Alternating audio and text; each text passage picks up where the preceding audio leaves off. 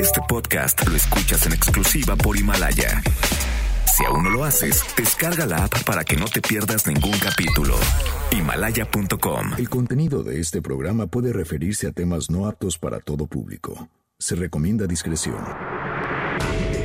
MBS Radio presenta Dispara Margot Dispara con Sergio Zurita, Fausto Ponce, Claudia Silva y Chaco Sao. En el entretenimiento. Estamos contigo. Al llegar a la recámara, supo que era una bala. Trató de permanecer un rato en el arma, pero fue expulsada de aquella morada al grito de... Dispara, Margot. Dispara. Dispara, Margot, dispara a través de MBS Radio. Lo hacemos hoy, martes 12. 13. Martes 13. Miércoles 13. Miércoles, Miércoles 13, sí. Miércoles 13. Sí, claro. Sí, hoy es miércoles, hoy grabo, sí, ya me acordé. Ah, qué bueno que no era martes 13. No, qué miedo, imagínate. Ay, no. No, son 13 mensualidades en una tienda. Ah, bueno. Ah, sí. Es así. Una tienda que tengas martes 13. Sí. 13 mensualidades. Sin intereses. Eh, Les bueno. Cuartizamos los precios. Pues es que para nosotros es el martes 13, para los anglosajones es el viernes 13, pero de todas formas es 13. Que regrese la venta monstruo. ¡Ay, que regrese de todo! No, esos están ahí en el Senado. Se fueron. A la venta monstruo, ¿verdad? Sí, parece, cómo la no. ven- parece Black Friday o no sé qué parece. man. No, no, hombre, les estás haciendo... Ay, no, no, no, ¿qué es eso? ¿Sabes qué? Diosito mío. Cada, cada, cada sesión ahí eh, en el Senado debería acabar con como acababan los sketches los sketches de chiquilladas. Bom, bom, dang, dang, dang, dang. Que salga Carmen Salinas que al final esté que diga hasta en las mejores familias. Así y ya así sería de mira, pues sí, pues puro Que le graben una ahí. serie a la reina de Inglaterra y se la pasen. Y digan, miren este programa de comedia, señora. Páselo bien. Mire. Por cierto, este, señora Carmen Salinas, si me está escuchando o me está escuchando alguno de sus siervos, porque tiene empleados, no tiene siervos, no empleados, sus chatitos de judo que ya fue su chatito. Señora, su hijo era un talento, ¿eh? Sí. Pedro Plasencia, qué bárbaro. Jordi Bachbush, que ha hecho la música de, de varias obras, eh, entre ellas Tres días en mayo. Él es, ahora sí que eh, las composiciones de Pedro Plasencia Salinas, el hijo de, de- de- de mi Carmencita, que en paz descanse, este, vaya, les, les metió ahí mano, pero en esencia, o sea, respetó la composición. Qué bárbaro, ¿eh? Era, era nuestro Ennio Morricone, en serio. Sí, la cuna de lobos dejaron su tema, que es Sí. muy bueno. Sí, pero las músicas incidentales Ajá. también están, también son las de Pedro. Plasencia y Jordi Bachbush le, le aumentó algunas, eh, pero inspirado en, o sea, Claro. para no, no- para no salirse de como de mm, tono. Ese fue el gran acierto de Cuna de Lobos, pero en fin, estamos haciendo Dispara Margot Dispara el día de hoy, miércoles 13 de noviembre. La guapísima Claudia Silva, que ya oyeron. ¿Cómo están? Buenos días. Este que hoy, eh, si, si pueden ver mbsnoticias.com, pueden ver transmisión en vivo y pueden ver que hoy viene lista para escalar el, el Himalaya. Oye, aquí está haciendo un frío en la cabina que olvídalo. Bueno, pero es que como ya nos transmiten a través de la plataforma Himalaya, ella viene de Himalaya. Sí, sí, sí. Este, señor, es el papito de este programa. El único hombre que sabe lo que es la paternidad en este panel, Fausto Ponce. ¿Cómo están? Buenos días. Eh, y damas y caballeros, el mexicano Checo Sound. ¿Qué tal? ¿Cómo están? Muy buenos días. Yo me llamo Sergio Zurita, esto es, ya dije, dispara, Marco, dispara a través de MBS Radio. Vamos a abrir este programa con una probadita de una gran canción. Se llama The Healer, el curador, el curandero. ¿Sí? To, to heal es, to, to heal es curar. Sanar. Sanar, sí, el sanador, el curandero, el curador. Él es Juan Luis Prostituta, o sea, John Lee Hooker. Con Carlos Santana en la inconfundible eh, guitarra de Carlos Santana con sus notas así alargadas, fantásticas. The Healer, John Lee Hooker con Carlos Santana. Thank you.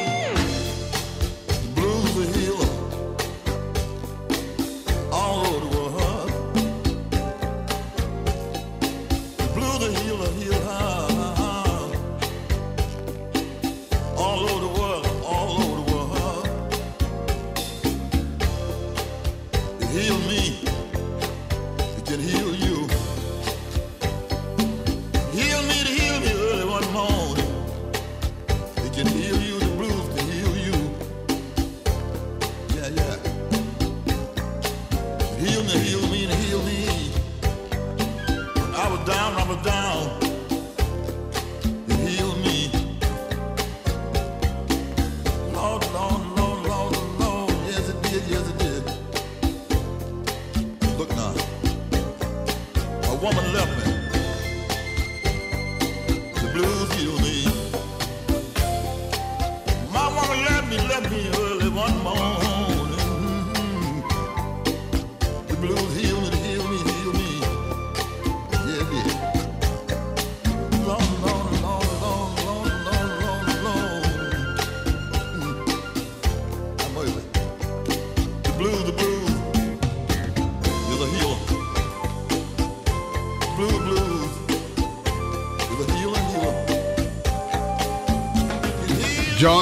Hooker en la guitarra, Carlos Santana. Y en la flauta parece, parece Enrique Jorrín, el creador del cha-cha-cha. ¡Qué barbaridad! ¡Qué canción! Hay una parte que hace así, ¿no? Parece. ¿Él? ¿John Lee Pues el Hooker? cantante. De- eh, bueno, el que hacía... Ese, ese era este Muddy Waters. Eh, pero... Pero pues...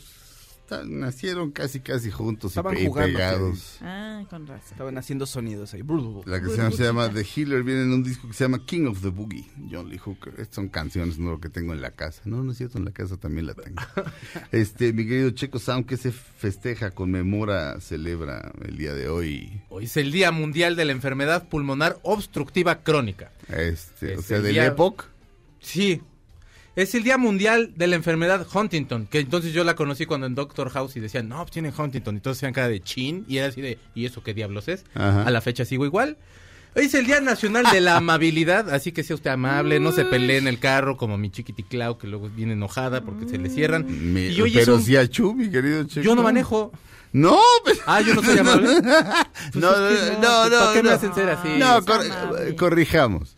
Lo que pasa es que este, de repente vamos en el carro, va manejando Alfredo, y de repente Checo ve a alguien en sentido contrario, o a un peatón cruzándose este, horrible, o a algún ciclista en la banqueta. Oh, hijos de Dios. Y este, y mi Checo sí, este, sí se prende. Este, es a lo Es que que me refería. coraje. Pues es que, pero no, oye, no hay no. como... No, sí, Yo- yo creo- yo creo que Pero yo, yo- no sería... Yo soy conductor como Claudia igual. Como Goofy cuando se subía al carro. Eh, Pero digamos que hacemos, si hacemos una encuesta aquí de toda la gente que está al micrófono, porque además gente, pues, a muchos no tengo el gusto de conocerlos, pero si hacemos una encuesta de quién es el más amable de, de- de todo, Gano probablemente seas tú. Jairo.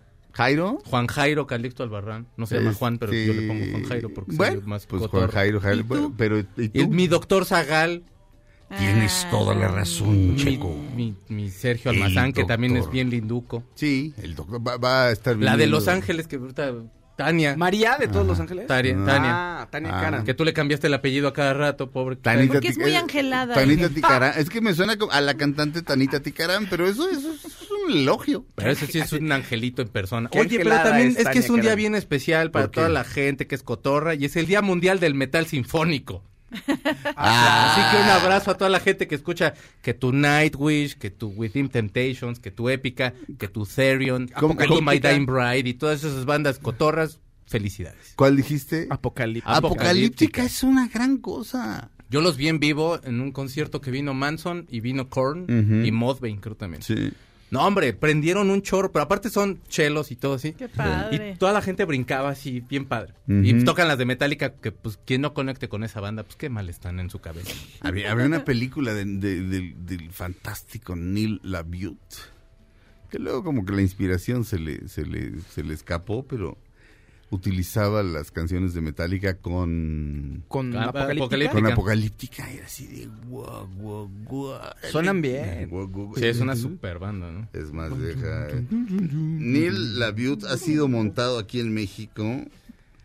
Neil LaBute. Este, hay una obra que, que en inglés se llama Fat Pig, Mm. que aquí le pusieron gorda, que es de un hombre que está enamorado de una mujer muy gorda. Ah, y este, qué bueno. pe- pe- sí, pero ¿qué crees, Callis? ¿Qué? La presión social en la Ah, eso es oficina. lo malo de la presión social. Este, de pronto un día, eh, un día ella nota así de, oye, ¿por qué nunca salimos? Ah. Y le dice, pues órale, salgamos y llega, ¿van a cenar? Y el hojaldra de la oficina, Ahí siempre hay un imbécil ahí. ajá, sí, sí, sí, Te salió del corazón, Claudia, no pasa nada. Claudia es cierto.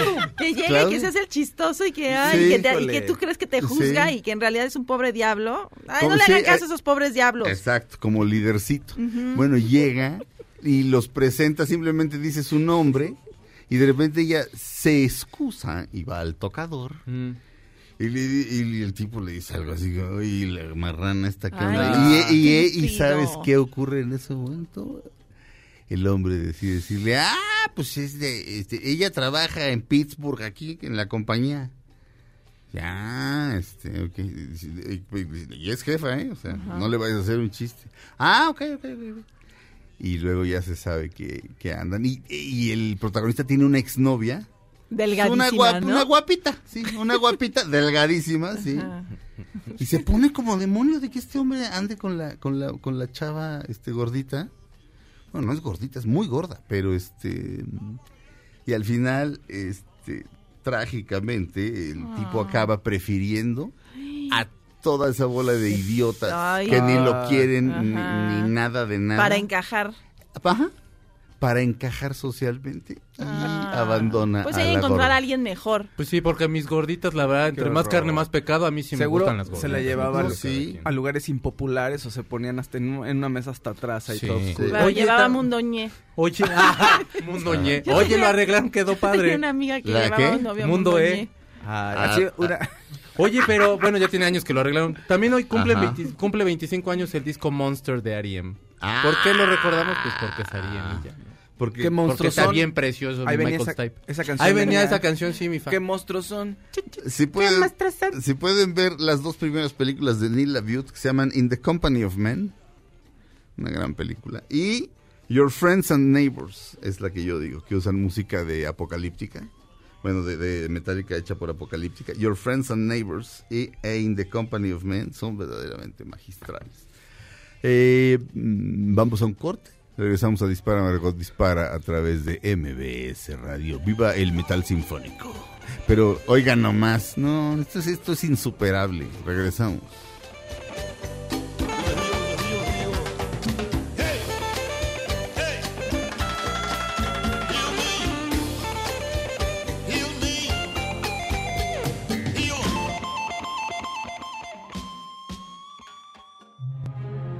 Aunque pase el tren, no te cambies de estación.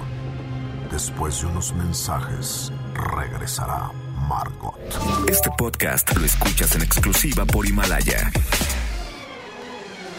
Todo lo que sube, baja. Y todo lo que se va, tal vez regrese. Lo que seguro es que ya volvió Margot. Estas son las balas de Margot. Lo que logra el amor. Cristian Castro decidió tomar la fe cristiana gracias a una relación que tiene con una mujer colombiana que se llama Marta. Ella se llamaba así. Ella se llamaba Marta, se llamaba Marta, se llamaba así. Ay, ahora ya es cristiano, mi Ya, ya, ya. Cristian es cristiano. Dejó el achote, todo eso y ahora ya es cristiano. a ver cuánto le dura el No, amor. pero es que todo le, a todo le ha hecho, es como cantinflas. Todo, lo- eh, que al achote, que al metal, que a todo. Que al a chelo. todo, al chelo. A Tool. A, a Tool también le hizo y ahora ya es cristiano. Somos Pero compañeros, somos Pero Tool Army. Tú es un grupo que les gusta mucho a ti y a Cristian Castro, a ¿no? Cristian Castro y a mucha gente. A ti estamos también, escondidos. este, Sí, sí hay canciones. El último disco a mí, la verdad, Pero- yo sí le eché ganas, pero no me gustó. Pero bueno, Bueno, eh, última eh, el logo de Tool lo tiene tatuado Cristian Castro, eh, me parece que por el hombro. Sí, como en... Sí, y, y- Esa y tutú de Fausto, eh, del grupo Tool. Este, El Fausto en el muslo. Y el Fausto es también súper fan de Tool. Sí. Este, de- del Tool. Del Así, Tool. Se viste de puro Sí. Tool. Este, Hacemos fiestas de Tool. Así es. De colores, de The colores. Tool Parties. Tool Party. ¿Alguna de ustedes vio México, Me- Méxicos Médicos Línea de Vida? ¿Ese se llama? México Sí, no, la verdad es que- Médicos Línea de Vida. que no. Bueno, eh, a- ayer eh, no, no pude hablar de eso, pero, pero mm, esencialmente señor Don Güero Castro, con todo el respeto que usted me merece, que es nulo porque no lo conozco y el respeto se gana, pero como es el día de la amabilidad. No, no, en serio, el el respeto se gana, perdón. La amabilidad con todo mundo, la cordialidad con quien, con los desconocidos, el respeto se gana. Entonces, este, con toda la amabilidad, señor Castro, al hacer una especie de serie telenovela tipo Grey's Anatomy, nadie fue y le dijo que contratar de médico a Jorge Ortiz de Pinedo iban a decir, ahí va Cándido Pérez. Sí, o sea, el en serio. director de la- era el director, ¿no? Es que... Es, es el director del hospital, Creo pero de repente sí. dice, Y yo soy el doctor. Y lo único que dice es, Cándido, ya, ya soy el doctor. Cándido Pérez.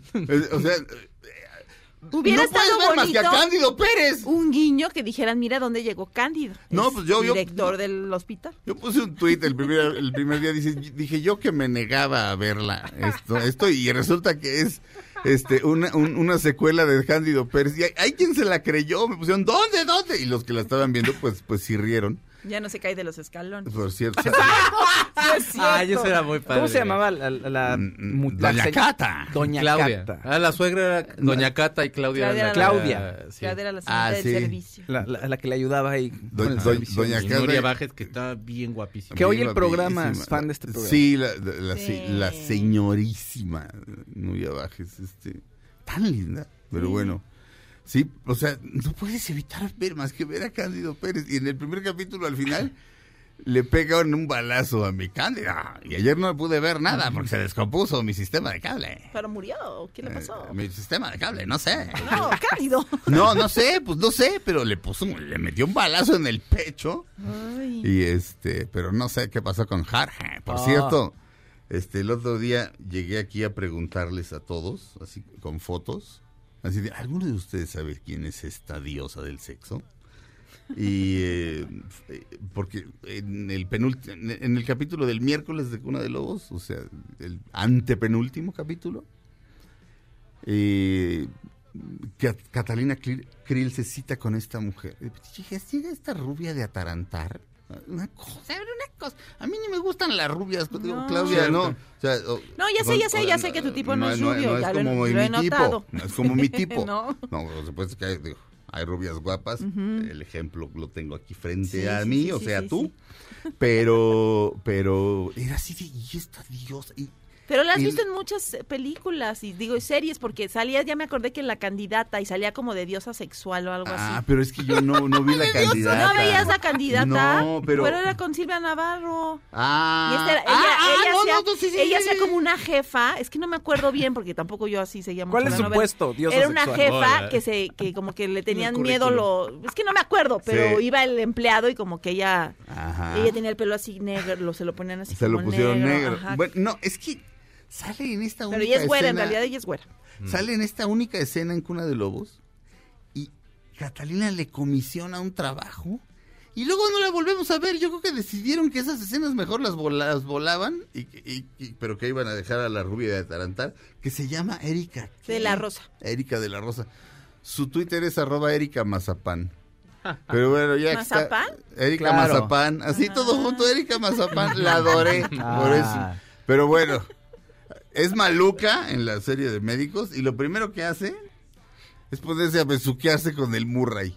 Lo cual era como de doble impacto porque yo al Murray lo conozco desde la secundaria, a Rodrigo Pero Murray. están bien porque son altos los dos. Eh, ah, ¿es alta? Sí, es alta. Bueno, sí. Dice Eh, que eh, 1.73. Pues, Pues, Ahí se está, va- pues, está de alta. mi tamaño, no Ahí está tan. Esta, ¿Se veía más alta que Paz Vega? Este, sí. Porque Paz Vega salió en los premios, en- en- cuando- bueno, no sé, entregando unos premios con una Sí. modelo y la verdad la modelo se veía increíble y Paz Vega sí parecía que... Sí, Se sí. veía muy pequeña. No, sí, sí, sí, sí, le saca, le saca casi una cabeza a, a Paz Vega.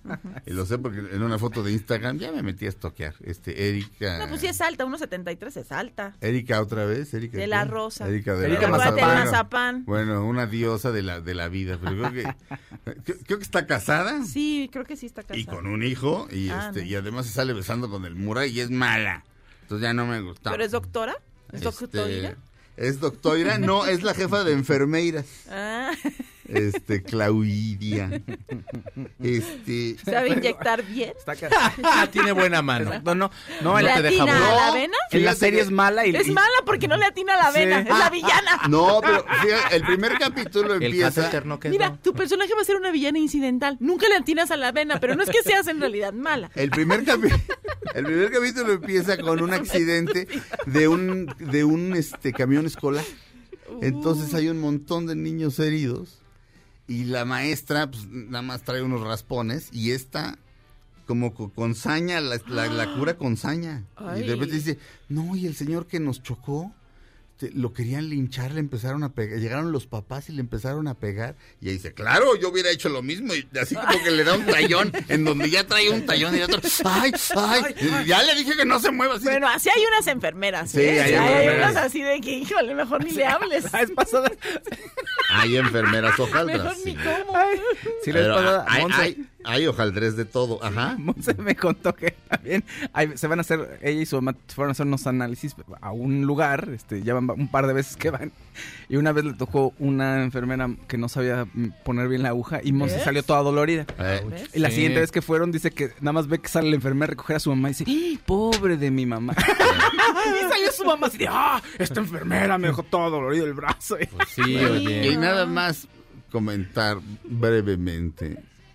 Cura de Lobos es la jalada más grande de la historia. Qué bárbaro, qué manera de... Qué jaladota de los pelos. Al final parece que el pequeño Edgar este, murió ahí. Catalina Krill hace estallar el yate. Su, este, sí vi, pero- Con ella Ah, sí. adentro y con el bebé adentro. Que eso les costó como 3 millones de pesos porque causaron muchos daños en Acapulco. Ah, pues Oye. enhorabuena, porque de todos modos su escena le escena- duró como tres Nada más nanosegundos, quedó bien peces, fea.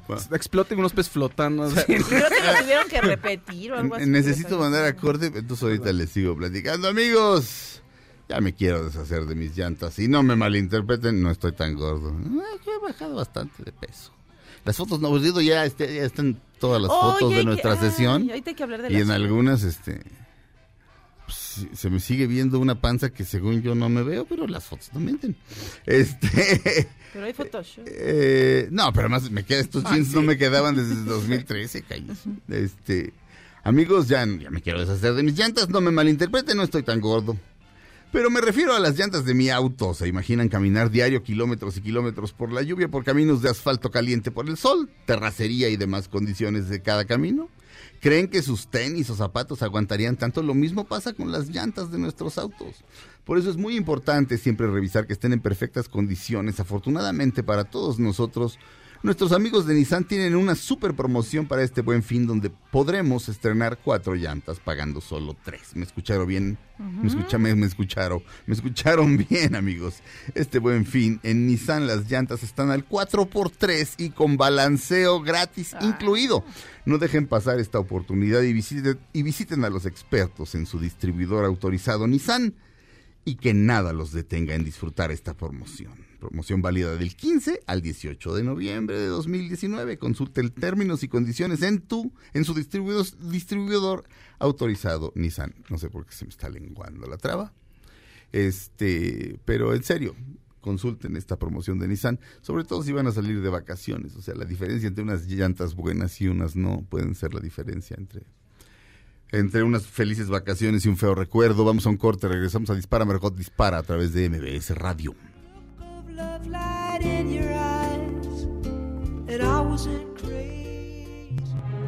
Aunque pase el tren, no te cambies de estación.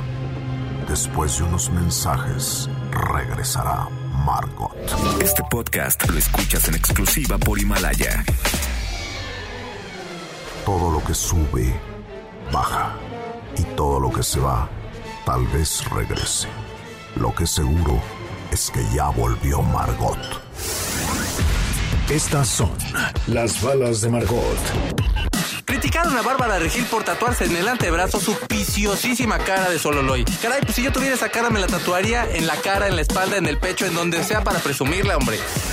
Estamos de regreso Dispara Margot Dispara. Sí, Nada tiene más. una cara bien bonita. Es muy Bárbara bonita. Sí, claro. Es, es preciosa. Pero pues yo creo Aparte que... es media cara y ya de, o sea, de cuenta que de acá ya le salen flores. Está bien padre el diseño. Ah. Pero todos de, ay, qué, qué Bueno. persona, cómo te quieres. Bueno, pues cada quien, otros se Bueno, tatúan que a te quieras. Belinda y ya, ¿qué tiene? Exactamente, pues, Digo, ¿qué? Pues, ¿qué? Si ella Ya. tiene si está bonita, pues que se tatúe. Hay gente que se tatúa un dragón. Ya para, Exacto. exacto, Una chica que una conozco. chica que se, se tatuó un dragón, Un dragón. así es. Unas alas. Este, se tatuó un dragón. Un dragón. Yo me tatué a Pilón, el de Popeye. A Torombolo. Eh, A Torombolo también, pero Torombolo no engorda, entonces me cae gordo. Sí, es odioso ese maldito. Este, los que no engordan. ya para cerrar con la con, con la mula de seis es este lo de Cuna de Lobos. Ujú. Los créditos pasaban rapidísimo. Yo decía, claro, pues a todo el mundo le da vergüenza. O sea, a, mí no, a mí no me pongan si quieren. Oye, pero yo, yo sí lo vi porque estaba en Acapulco y Ajá. estaba viendo, estaba mientras empezaba el noticiero y vi pues el mero final, pero Ajá. no había como eh, una revuelta de tiempos, revolvieron el tiempo porque ya supuestamente ya estaba muy triste por el ni, por el pequeño Edgar y este y luego ya siempre que sí vivió el No, pequeño cinco Edgar. años después se Ah. sabe que aparece el pequeño Edgar, entonces En llega Patagonia. el muchacho Chicho, el que deja las drogas y se reforma. Buen actor él. que es muy Este, guapo porque tiene es Sí, guapo, él es un tipo muy, guapo, un tipo muy guapo, este, y buen actor. Y de pronto la telenovela tenía a alguien a quien querer, que era él. Ah, ok. De entrada, porque superar una adicción es fuerte. Pero superar la adicción por amor a esta mujer, es abogado, pone su vida en orden, sufre mucho porque pues es- el- el- la mujer que ama está enamorada de su hermano, que es, que es, que es un hojaldra con ella, porque él realmente está enamorado de otro hombre. Este. Oye, ¿y no la importa mujer? que de otro hombre, está enamorado de alguien más, entonces le haces unas trastadas horribles. ¿Y la mujer siempre está en el mar? Eh, esa- es, es Va- que va- ella va, una escena está ahí- ahí viendo No, pero es que espérate, estalla el yate y ella se queda ahí. Con la, o sea, de- él va a regresar, él va a regresar y decide quedarse a vivir ahí, en Acapulco. Ajá. Este, o sea, como en una idea loca de que el niño puede regresar caminando como la Venus de Botticelli por el mar. Pero al final llega el muchacho Chicho, que es buen actor, insisto, y le dice, mm, ahorita decimos su nombre, este, es José Carlos en, en la telenovela. Larios. No, pero sí, eh, sí. Pero bueno, llega y le dice, tu hijo está vivo. Corte A. Bien raro. Están en, el- en un glaciar que creo que es el Perito Moreno, allá en Argentina. Ah, desde que se y, y ves, un, ves un niño de cinco años que dice, mamá. Y Catalina dice, hijo mío, no sé qué. Y ahí acaba. Sí. Pero, pero es un- toda la telenovela es una jalada, pero... Y luego me puse a ver, ¿quién escribía? Bueno, la jefa de escritores era Lilian Martín. Una argentina, escritora de Elsa y Fred, que es la peor película que he visto en toda mi vida, con una actriz a la que le decían la china Ay, zorrilla. a mí sí me gustó. La detesto con toda mi alma. A ella y a la, chico- a la, la película y a la china zorrilla. Y a Pero don en fin, Matías. eh, que se mueran los dos. Ay, pobrecito, Ah, seguro eh. ya pronto. No, más Ah, bien. No, ella ya se murió. Ella ya. Este, no, pero yo me estoy hablando de los personajes. ¿eh? no, no, no de la. no.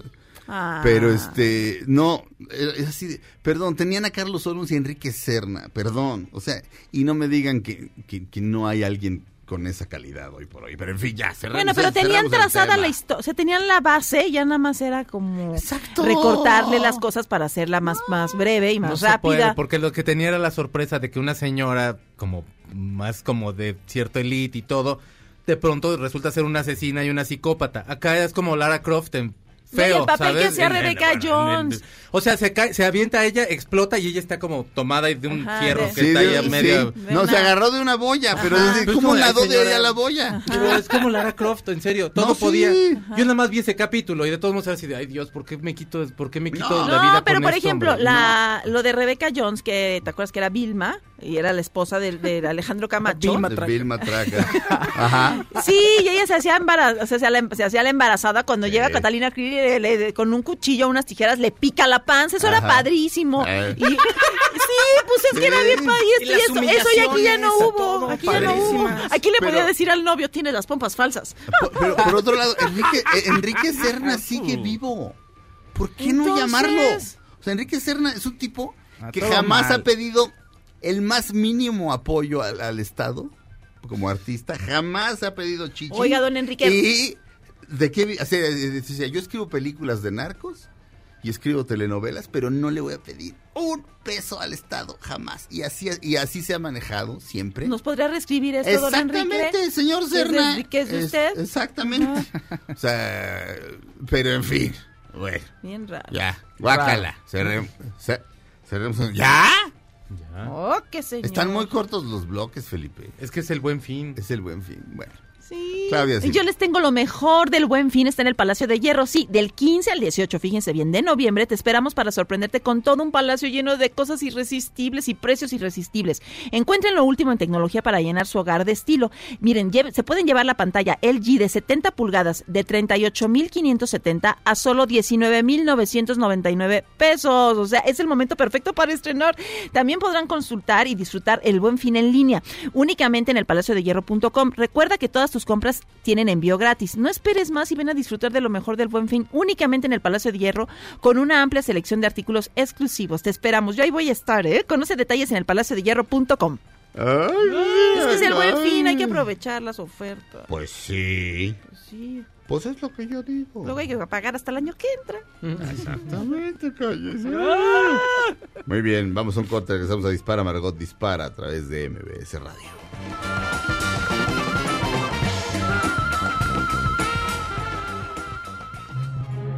Aunque pase el tren, no te cambies de estación. Después de unos mensajes, regresará Margot. Este podcast lo escuchas en exclusiva por Himalaya. Todo lo que sube, baja. Y todo lo que se va, tal vez regrese.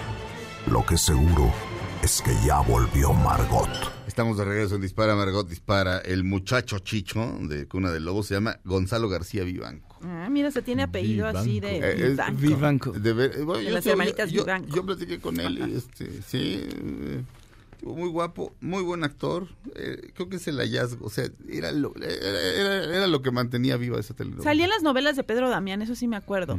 Ok. No sé cuáles, pero en esas. Calle Silva. Oigan, pues alguien que pues es un muchacho chicho, o yo creo que se están acabando los guapos o algo está pasando, porque resulta que John Legend es el hombre más sexy según la revista People. Mira, es ¿por un hombre no? muy talentoso, yo estoy de acuerdo, que bueno que pues, no, pero no se me hace sexy a- o sea, at all, ¿no? Esos o sea, dedos, para nada. Callis, esos dedos.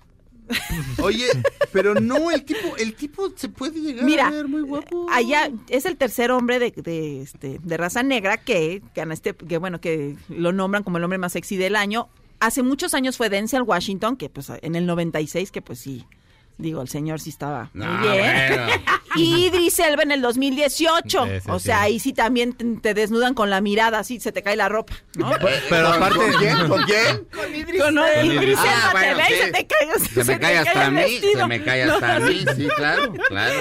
Pero con John Legend, la verdad, será, es ego, porque ya saben que tiene su Tony, su Grammy, su Oscar y su... ¿qué otro? Es un Egot. Él es un Sí, EGOT, EGOT, Emmy. Grammy, este... y ahora es Oscar, ahora- y ahora tiene su este nombrado el más sexy del, del mundo. Ajá. Pero la verdad a mí no me parece pues realmente No, atractivo. Tiene los ojitos Yo como- creo que Drake pues, está más guapetón. Claro, está más, más varonil, ¿no? Más Sí. sexy. Porque es sexy, no es que sea guapo, es sexy. Sí, Ajá, Pero- tiene mucha Ajá. onda. Es como Pero- Marvin Gaye, pero o sea, no dicen es el hombre más guapo, Así sino el hombre guapo. más sexy. Pues sí, bueno, Sexy no es. mira, escúchalo.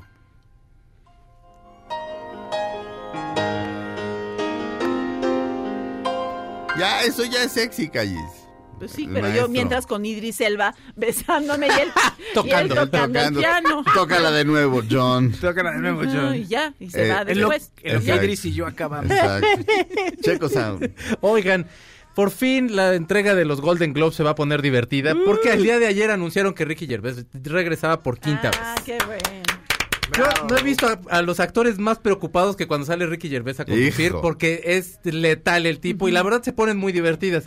Si ustedes no saben más o menos de lo que les hablo, en YouTube pueden poner eh, Ricky Gervais eh, Golden Globes o pueden ver el stand-up de Humanity en donde cuenta más o menos cómo va desarrollando los chistes. Ajá. Entre ellos los de Caitlyn Jenner, con quien tuvo un pleito como verbal, nunca se pelearon ni nada. También a Johnny Depp que le estuvo cargando la pila con la película del turista, que eso fue precioso y que. Johnny Depp la verdad ten- con una sangre Ay, tan tan Johnny tan Depp. tranquila que acabaron hasta trabajando juntos en los extras. Aparte, en, en uno de los primeros dice, bueno, yo le quiero dar gracias a todos ustedes, a los, a, los artistas que estuvieron aquí y a Dios por hacerme ateo. Y entonces, en esta- hacer eso en Estados Unidos es algo que, que- que es impensable, porque digo, ese es un humor muy inglés, pero le cayeron y todo el mundo en Twitter le estuvo, le estuvo ahí diciendo, y en Twitter es letal para contestar. Si te, si te quieres pelear con Ricky Gervais, o sea, es- o sea, no, no tienes forma. Como sea, así en persona, en Twitter, en lo que sea, el tipo es brillante. Y entonces regresa el 9 de diciembre, se van a anunciar quién- las categorías, bueno, la- las nominaciones, pues. Y en el 2020, si usted no vio este año una serie que le haya gustado, yo le recomiendo que vea Afterlife después de ver Ah, Humanity, sí. porque Afterlife es una de las series más bonitas. Yo se la reseñé en marzo y en marzo del 20 regresa a la segunda parte. Ah, que- Afterlife con Ricky Gervais en. Netflix. Sí, sí, sí, sí, sí, véanla por favor, les va, les va, les va a alegrar la vida, eventualmente. Tengan paciencia. Sí, primero, es muy fuerte primero, Sí, pero después ya. este, pasas, ya que pasas. eh, Es ya- un dulce. eso. Ya que bebes el cáliz, ya. Es, es, es una gran serie. Fausto Ponce. Ay, tenemos que hablar de esto, perdón. Ayer estaba en redes sociales yo este, Ah, sí. trabajando, ¿verdad? No perdiendo el tiempo. traba- sí. Y de pronto vi un tweet de un, de un portal así, Globovisión. Mm. Este, gente en el aeropuerto de México celebran la llegada de Evo Morales. Y, y de pronto dije, órale, ya gritos de ole, ole, ole, Evo, Evo. Y yo, órale, ¿no? Pues le puse. Y de pronto empiezo a ver a la gente, efectivamente, la gente gritando. Y veo mucho amarillo y azul. y de pronto, ole, ole, ole. Y sí es algo que se escucha como Evo, Evo, pero es Memo, Memo. Y dije, pues, ¿cómo? ¿Qué está pasando? Era la llegada de Memo Ochoa. en la inmediatez. ¿Del alguien- portero? Sí, del portero de Memo Ochoa a la América. Era de americanistas. y yo así de... co- y mucha gente así, miren, así. Y, y se propagó, se estaba haciendo viral. Ah. hasta que... Fake news. Gente americanistas, ja, ja, ja, ¿no? Este, burlándose. Alguien por ahí me puso, esto ya es rumor, pero también tengo que comentarlo en el cotilleo. Sí. John Ackerman le dio retweet, ja, ja, ja. Alguien por ahí lo puso, ya no, ya no pude ver porque se borraron los... Una hora después ya no había evidencia de la Ajá. nota, ¿verdad? Pero me dio mucha risa, ¿no? La inmediatez nos ganó y hasta el América estaba celebrando la llegada de Evo. Hay una foto de Evo Morales en la que está eh, reclinado cómodamente en un avión, evidentemente de lujo, la clase de avión que hubiera traído Hugh Hefner en los 70s o que traen ahorita Iron Maiden, por decir algo. Y acá muy a gusto leyendo una revista, este, obviamente es un meme, obvia- Ah, bueno, no sé si- bueno, ok. obviamente es una foto truqueada, pero Sí, es obvio. Pero toda la izquierdux, que se lo toma todo muy en serio, esto es manipulación de la información. No, todos vimos la foto en la que viene en un avión militar así, todo oscuro. Este. Vaya. Es una broma. O sea, y ni siquiera es, o sea, ni siquiera es así como, ay, qué ofensivo. Este, No, este, no, pero, pero te digo, el manipulador es de la información. No, pues, o sea, digo, a menos que, lo que pasa es que es bien chistoso. A, a los pensadores de izquierdux, Había un meme también medio cruel que decía Ajá. que se lleven a Evo Morales a vivir a Chalco para que no extrañe Bolivia. Oh. Mira, eh, eh, eh, el, el- el doctor Jordan Peterson, mi ídolo, parafraseando a George Orwell, dijo que Orwell dijo.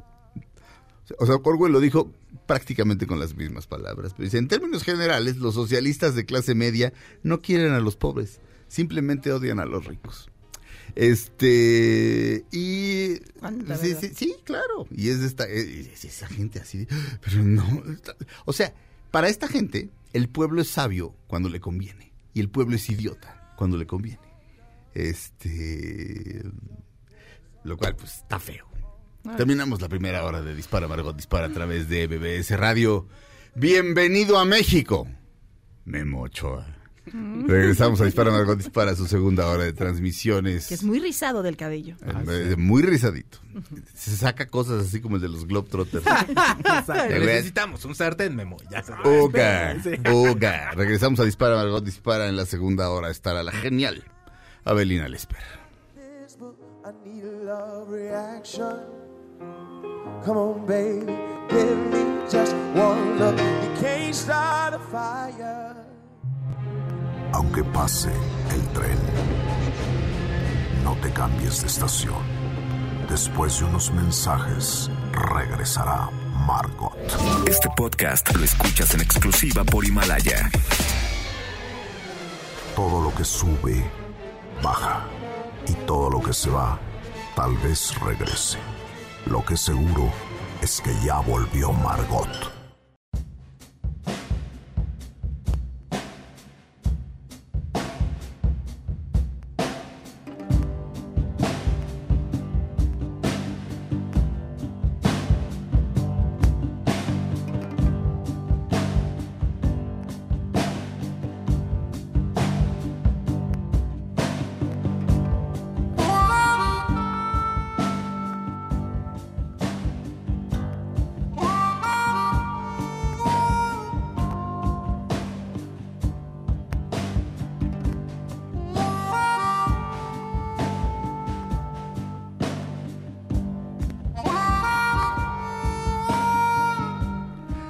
Estamos escuchando, compuesta por Robbie Robertson, el tema principal de la película The Irishman.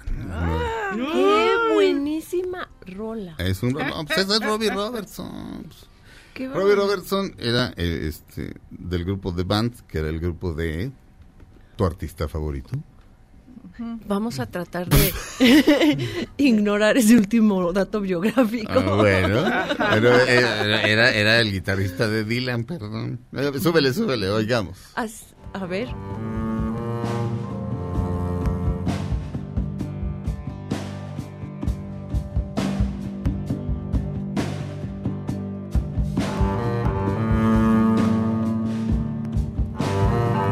El genio, el genio absoluto de, Robbie Robertson. Vean el último vals de Martin Scorsese, que es el concierto en el que The Band, The Band hace su último concierto. Luego se vuelven a juntar, pero sin Robbie Robertson. Robbie Robertson se ha dedicado todo este tiempo a musicalizar junto con Scorsese las películas de Scorsese, es decir, a escoger las canciones, Que es un genio para eso, y hacer también este, la, la- la música este, incidental.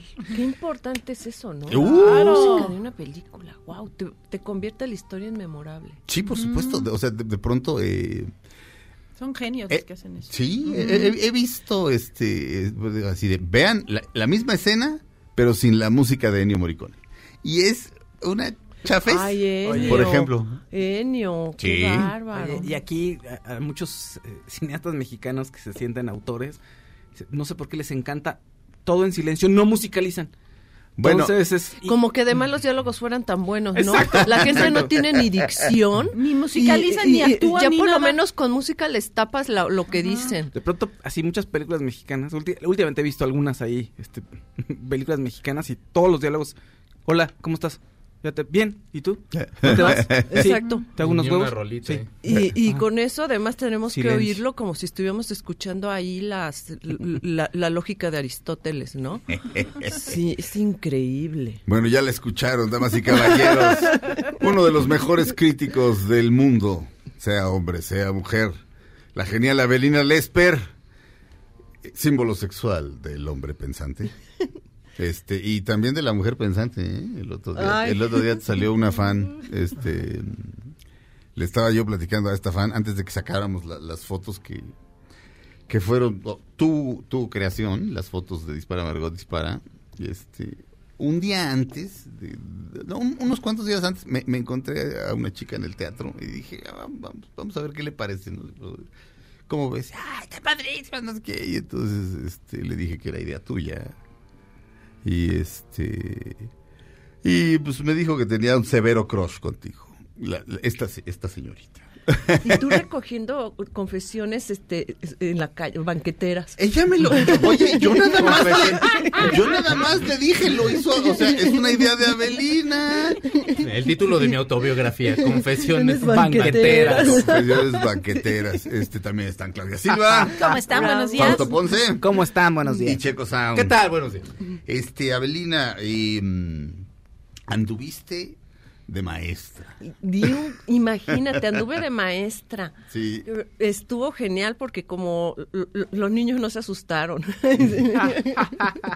Yo sabía Yo que no se iban a asustar. Yo creo que estaban más preocupados los profesores. No, no, fue una experiencia preciosa en un colegio. El coordinador de la, de la materia de español me invitó a dar un curso y es, porque le gustó mucho el ejercicio que hicimos en la colección Milenio, Ajá. en la poesía vista por el arte, de que los pintores hicieron un cuadro inspirados en un poema y querían que los y quería que los niños hicieran el mismo trabajo de digamos de análisis de texto para llevar llegar a una imagen. Oye, todavía, eso quiere decir que todavía hay buenos maestros. Fíjate Me que fue lo que me, me sorprendió, fue lo que le dije, qué lástima que más maestros, porque además era un maestro de primaria. Eh, fui a un curso de niños de sexto de primaria, quinto y sexto, y este, y a mí me sorprendió, dije, qué lástima que más maestros no solicitan esto. Y además, pues obviamente lo hace uno de un colegio, una escuela privada, debería de ser también un ejercicio para las escuelas este públicas que tienen además una población tan grande de niños. Sí, claro. Y el, el resultado fue fascinante. Fue fascinante y fue una experiencia doble. Porque les pedí a los niños primero, porque para llegar al- a, un análisis de texto, primero pues hay que saber analizar la realidad. Entonces les llevé a todos manzanas y les dije, describan, observen bien la manzana. Ah, o sea, La llevaste. Manzanas una- una- reales, una sí. manzana para No, cada llegué- Llegué niño. como con 3, 4 kilos de manzanas. Ah, ok. Porque fueron todos los grupos de, de- de ese grado, entonces a uno detrás de otro terminé yo fumigada. En- sí, te lo juro que para ser maestro hay que tener Sí. una vocación. Ah, no, claro. Una paciencia. De verdad, es qué profesión, ¿eh? Sí. Es, es- es una de las labores más respetables que existen y por eso es un peligro grandísimo que eso esté politizado de la manera en que está, porque es un eslabón esencial de, Es una gran de la civilidad y de la sociedad, de la formación del individuo. Entonces les di a cada niño su manzanita y les dije, obsérvenla detenidamente, ahora vamos a describirla, díganme la forma. Y entonces se quedan viendo y dicen, ¿es redonda? No, no es redonda, no es una pelota, observa la forma. Y los niños empezaron a aportar la forma. Tiene de este lado más grande, eh, tiene estas cosas salidas, ¿cómo se llaman? Protuberancias. Esta tiene un golpe, esta... Y ago- fueron agotando la forma. Y cuando les dije, ahora díganme el color, una manzana por lo menos tiene seis colores, encuéntrenlos. Ajá. Los niños estaban Fascinado. fascinados. Y entonces empezaron a observarla más y más. No, pero es que tiene rayitas amarillas. No, la mía tiene unas rayitas que son un poco anaranjadas.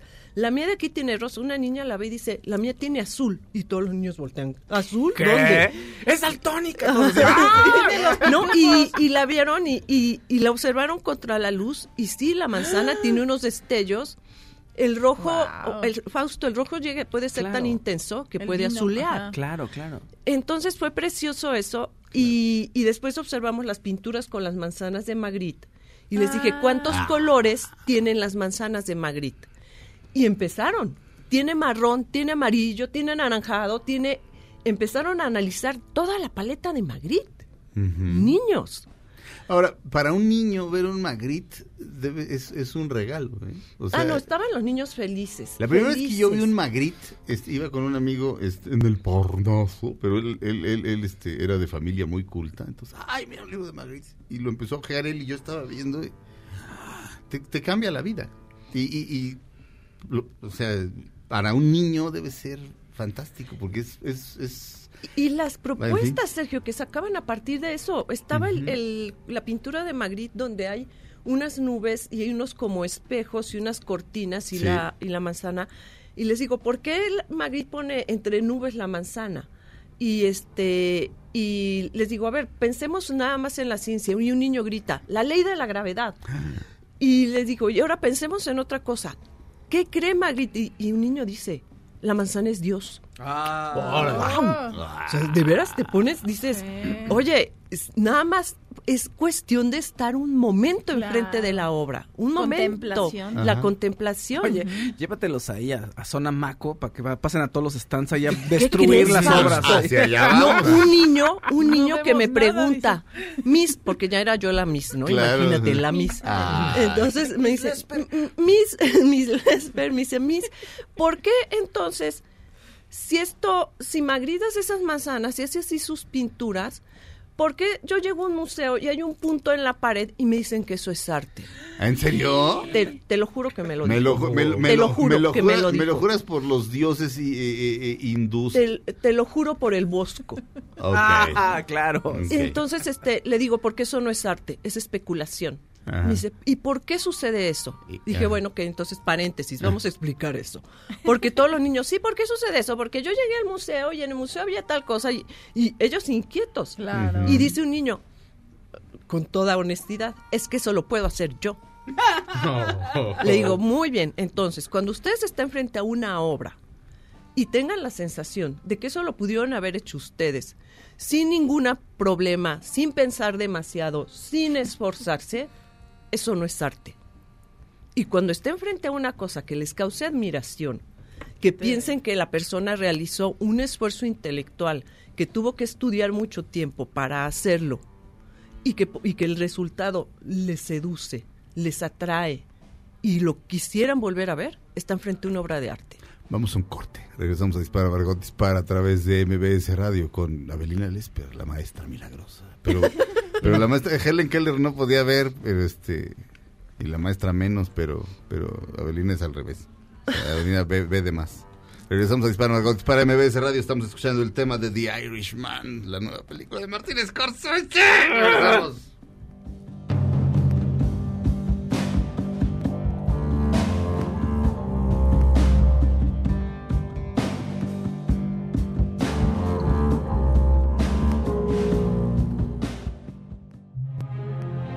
Pase el tren, no te cambies de estación. Después de unos mensajes, regresará Margot. Este podcast lo escuchas en exclusiva por Himalaya. Todo lo que sube, baja. Y todo lo que se va, tal vez regrese. Lo que seguro es que ya volvió Margot. Estas son las balas de Margot. Se acabaron las especulaciones y ya se sabe quién será el príncipe de la sirenita. Es el actor Jonah Howard King. Ah, pues qué bueno, ¿eh? Felicidades.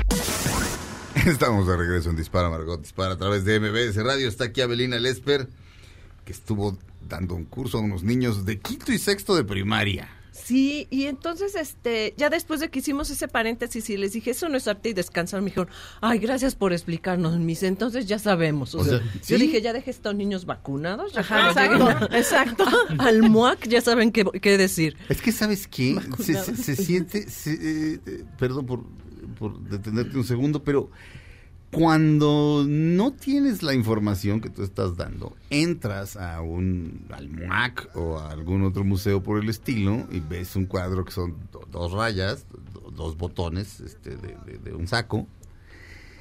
Y lo que te provoca es sentirte idiota. Ajá. O sea, como que dices, yo soy idiota. Que todos le No entendieron y tú no. Exactamente. Y entonces, este, lo que mucha gente hace es fingir que está entendiendo. Y entonces, se divide entre los que no entienden y entre los que tampoco entienden, eh, porque no hay nada que entender, además. Sí. No hay nada que entender. Entonces, los, los que fingen que entienden y los que saben que no hay nada que entender y los que piensan que sí hay algo que entender y fingen, pero los tres es- los tres están equivocados. Todo mundo sabe. O sea, pero, pero eso le hace un, o sea, es- eso puede causar un daño a, A la larga voy. tremendo. Es como lo del. O sea, esa pequeña cosita, tú dices, ay, ¿qué importa? Pues déjalos que cada quien pinte lo que quiera. No, No. es un daño, pero ah, ah, Es sigue, un daño sigue, por tremendo favor. porque sucedió una cosa muy interesante. Ya que vieron todas las manzanas, la manzana que tiene una rejita y es una casita, la manzana que tiene antifaces, De y la- el de- hombre de- de manzana, Magritte. sí, de Magritte. Ajá. Y, y- y- y se pusieron a especular y a decir muchísimas interpretaciones. Una niña dijo, ay, a mí me gustaría vivir en una manzana como ese pajarito. Y un niño decía, no es un pajarito, es la semilla. Estaban, estaban muy emocionados de que podían interpretar a Magritte y mejor aún que habían entendido la paleta de Magritte. Ajá. Y les había yo pedido a los profesores que pusieran en, el, en las mesas este papel y, y- y todos sus llevaron sus colores, todos los niños bajaron con, su- con sus estuches de colores. Entonces, por- ya impacientes, ellos me preguntaron a mí, Miss, ¿ya podemos dibujar la manzana? Ah, qué ¿Ya podemos dibujar la manzana? Y cuando les dije, ahora sí, ya vieron cómo le hizo Magritte, ya describieron la manzana, ya la entendieron, dibujen su manzana. Hubieran visto la excitación de los niños por hacer la manzana. y, y- y- y mira, yo le puse los 11 colores, yo le puse estos colores. Manzanas sombreadas, manzanas con volumen, manzanas con brillo. Unas que eran una casa, otras que eran una carroza, otras que eran un helicóptero. La- todo el mundo eh, orgullosísimo de que había po- habían podido hacer su manzana de otra forma. Entonces, supongamos que hacemos que yo no tengo la perspectiva del arte que tengo, que soy que estoy en Instituto de Enfermedades Estéticas y les digo a los niños Que se llama realmente. de la. UNAM eh, eh, el estudio el, el Instituto de, Estu- de- de Especialidades Ah, Estéticas. Entonces, de, de la UNAM, supongamos que ajá. estoy en el Instituto de Enfermedades Estéticas. Y les digo, no tienen que dibujar la manzana, niños, porque la manzana es un redime y la manzana es arte. Ajá. Y así lo hizo una señora hipermediocre y oportunista llamada Yoko Ono y la puso en el MoMA y todo el mundo la vio como arte. Ajá. ¿Qué ha pasado ahí? Trunco todo un proceso Claro. cognitivo. Un todo un proceso Todo un cognitivo. proceso cognitivo lo trunco y dejo frustrados a los niños y les digo que no la necesitan hacer. Y les y si me preguntan, ¿y por qué entonces ese señor Magritte la hizo y le quedó tan Claro. bonita? Y les digo, porque ese es arte del pasado y el arte de ahora ya no lo necesita. Los niños se van a sentir despojados. Hasta anulas un pintor que pueda salir de ahí, ¿no? O Exactamente, Una carrera floreciente o algo Eh, así, ah, ¿no? Claudia, tres niñas de allí se pararon y me dijeron, yo quiero ser pintora. Sí. Una niña me preguntó, ¿cuánto tiempo se tiene que estudiar uno para pintar así? Entonces, es, y una niña además que la que convencidísima me dijo, yo voy a ser pintora, una niña que ya hablaba del barroco, o sea, una cosa seria. Entonces, ¿qué pasa? Haces eso, frustras todo un proceso cognitivo. O sea, todo ya el trabajo este, de análisis, de observar la realidad, de, de, de- de- de describir todos sus detalles y ya además recrearlos, reinterpretarlos y ponerlos en una en un en, en- en- en un papel eso se hubiera quedado frustrado Sí. le dices al niño eso ya no es Ajá. ese paso fundamental para que te lo hubieras aprendido ya no es necesario Sí. Ahora, eh, enséñale lo mismo a alguien eh, que ya está acercándose a la etapa adulta, que le dices, esto, o sea, no tienes que hacer nada. Tú, tú dices que, que este teléfono que tengo en la mano es arte, o la manzana, y no tienes que hacer nada. Lo que le- el, el mensaje es gravísimo. El mensaje es, no tengo que hacer nada para obtener algo. Y ¿qué, ¿cuál es el gran mal de la sociedad este, en el mundo, pero en México? Justamente, o- no tengo que hacer nada. Nada, o, sea, o sea, si yo soy médico y me quemo las pestañas eh, 20 horas, este, porque tengo doble turno, triple turno, este, eh, y este, y tengo esa opción. Y la otra opción es ser nini y que me den beca. No haces, o sea, en- ¿me, me entiendes? O sea, el mensaje que estás pasando es, lo único que tienes que hacer es repetir las mismas cuatro frases el resto de tu vida y así puedes vivir. O mismo ser doctor No sé también. si-. Pero como ya no son tan este, severos con las calificaciones, pues ya todos pasan y ya todos, ¿no? Ajá. Entonces también haces unos mediocres que a la hora que operan, pues ya te pueden ahí matar si quieren. Lo, cual, lo cual a la larga Sí. destruyes una sociedad, destruyes un país, ¿no? Sí, porque además estás destruyendo la escala de valores, es lo más serio de todo. Exacto. Estás destruyendo la escala de valores, o sea, le estás diciendo a, a- a cualquier persona que no hay un resultado proporcional al esfuerzo que realiza. Exactamente. Y que si tú eh, te, te esfuerzas por tener cierto nivel cultural o cierto nivel en tu trabajo, realices el trabajo que realices, pero que y que eso va va, va a, a tener una consecuencia, si no le estás diciendo eso, si le dices, lo hagas o no lo hagas, va a haber la misma consecuencia, entonces estás, estás destruyendo toda una escala de valores que obviamente va a repercutir en lo que tenemos ahorita, la dictadura de la mediocridad. ¿Por qué? Porque a- además un adulto un adulto no es, no es como un niño, un niño se frustra, un niño siente que le robaste algo, o sea, le robaste la oportunidad Sí. de demostrarte que había estudiado algo y que lo había analizado y que lo había des- y su descubrimiento. Para ellos fue importantísimo descubrir que había tantos colores y había tantas posibilidades en algo que creían conocido Claro. que lo reconocieron. Un adulto no, un adulto lo aprovecha y dice, ah, bueno, no tengo que hacer nada, lo tomo. Y es lo que está pasando ahorita. Voy a hacer un corte y continuamos. Está buenísimo esto. Eh, si el único buen fin que conoces es el del partido en el que tu equipo gana, tenemos una buena noticia para ti y tu auto Nissan fuera de garantía. Sabemos que nada reemplaza lo original, por eso este buen fin déjate sorprender con la línea de refacciones Nissan Value Advantage Refacciones y llévate todas las piezas que necesites al 2x1. Este, Value Advantage es VA, donde Nissan VA es Value Advantage. Llévate todas las piezas que necesites al 2x1, paga la refacción de mayor precio de las que necesites y ve con la tranquilidad de saber que es Nissan. Promoción válida del 15 al 18 de noviembre de 2019. Consulta términos y condiciones en tu distribuidor autorizado.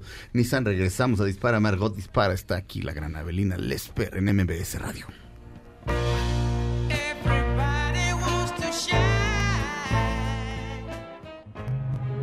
Aunque pase el tren,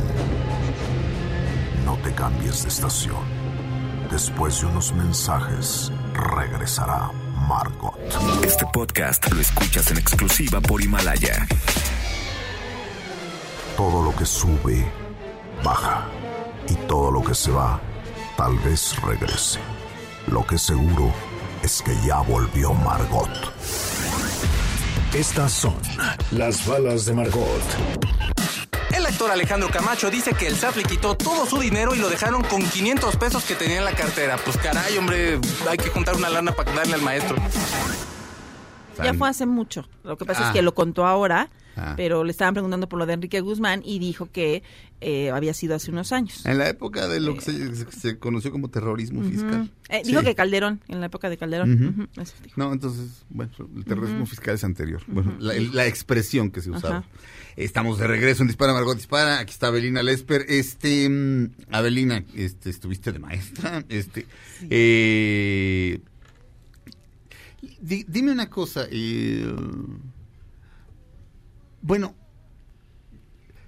a un niño cuando se le da una clase, cuando digamos que estaba, lo hablábamos ayer por teléfono cuando estábamos este, discutiendo, este, bueno, no discutiendo, hablando de, de- de lo que íbamos a hablar hoy.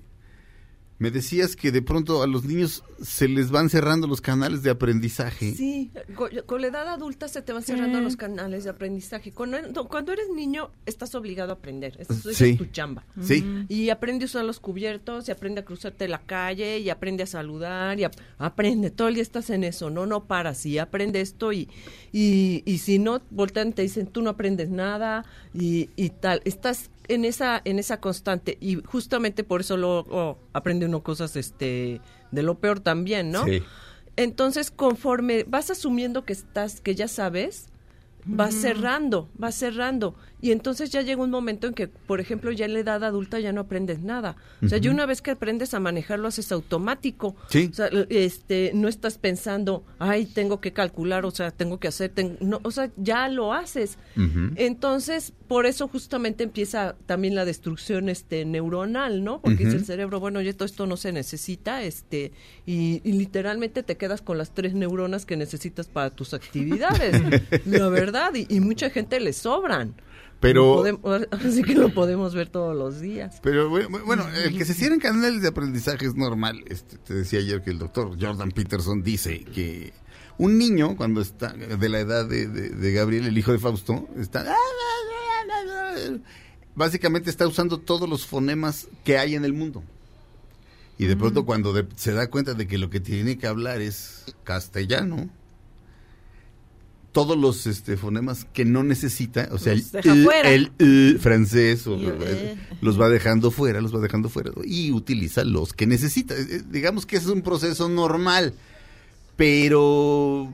Eh, Pero justamente la curiosidad es lo que te detona a seguir este Sí. aprendiendo. Sí. Entonces luego por eso te dicen que para que no te enf- Atrofies. sigas aprendiendo Sí. toda tu vida algo, Sí. porque si no y sigas investigando, porque si no llega un momento en que te quedas con esas digo con esas neuronas y al rato una ya no, tampoco la necesitas.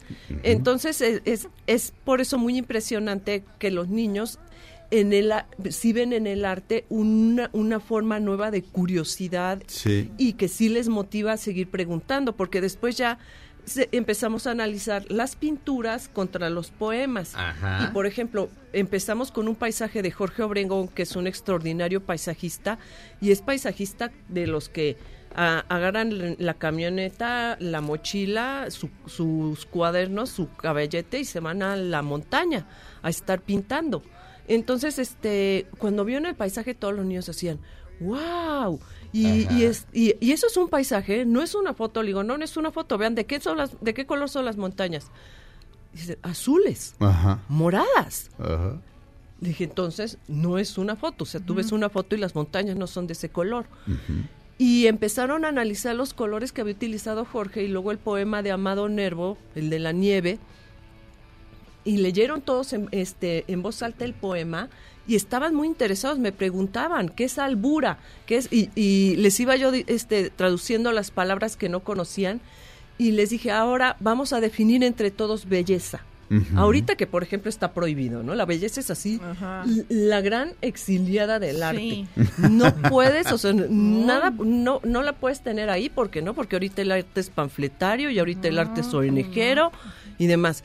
Entonces les dije, vamos a definir belleza. Y empezaron a definirla. O sea, un niño llegó a decir, es que hay cosas que a mí me parecen horribles y, se- y, y veo la, la obra, y ve- no la obra, dijo, yo veo la pintura y la pintura es muy bella, pero, pero eso me parece horrible. Y le digo, sí, la belleza puede ser terrible, entonces vamos a sumarlo en nuestra definición.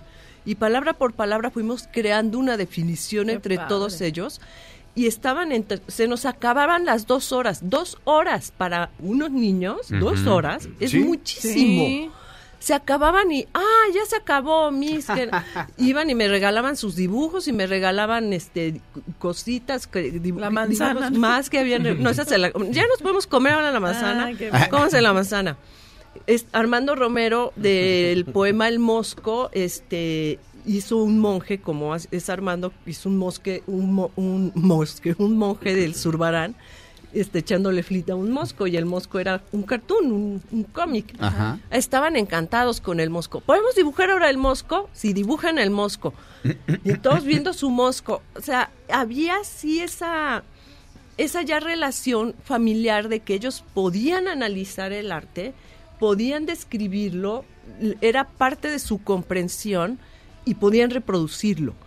y, y eso es lo que Aristóteles en la poética llama un este trabajo con intención con intención de que sea arte. Dice, dice Aristóteles, hay dos formas de trabajo, el trabajo automático, que es el que estás haciendo nada más por el trabajo mismo, y el trabajo que desde que lo inicias tienes intención de que sea arte. Que siembras una semilla. ¿no? Exactamente, y que tienes intención de que sea arte, de que el resultado sea una cosa excepcional, sea una cosa distinta. Dice, ese trabajo es el que nosotros podemos diferenciar y, y el que lo hace, entonces es el que se convierte en ar- ar- artifex, como decían los griegos. Y con los niños sucedió eso. O sea, ya para ellos dibujar su manzana no era dibujar una manzana. Ellos ya sabían comer una manzana.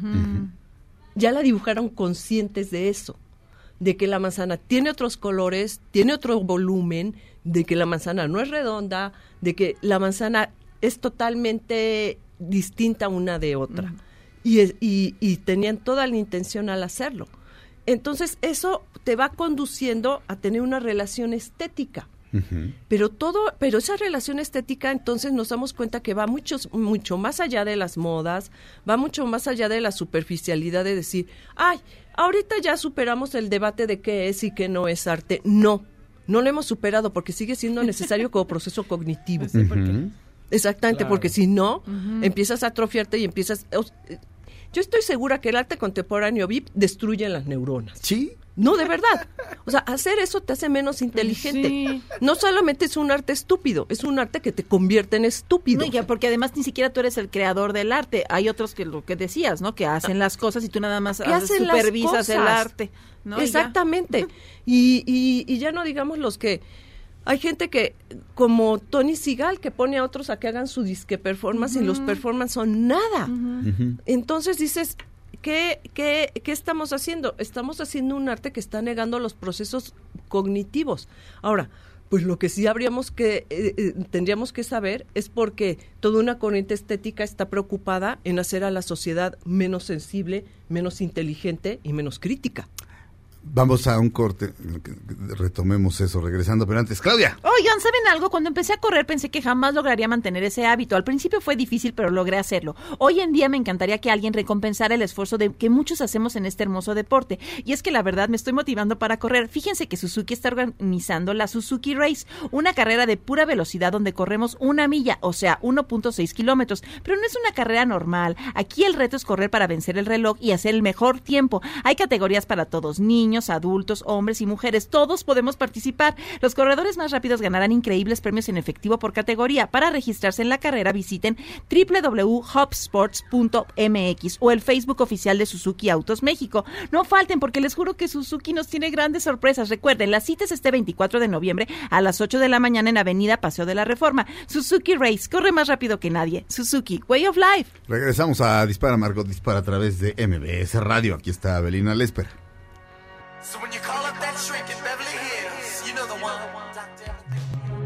Aunque pase el tren. No te cambies de estación. Después de unos mensajes, regresará Margot. Este podcast lo escuchas en exclusiva por Himalaya. Todo lo que sube, baja. Y todo lo que se va, tal vez regrese. Lo que seguro es que ya volvió Margot. Estamos de regreso en Dispara, Margot Dispara. Abelina Lesper, nos contaste la experiencia que tuviste con, con los niños eh, respecto a su experiencia, respecto a su enfrentamiento, digamos, con, Con con el el, arte. arte.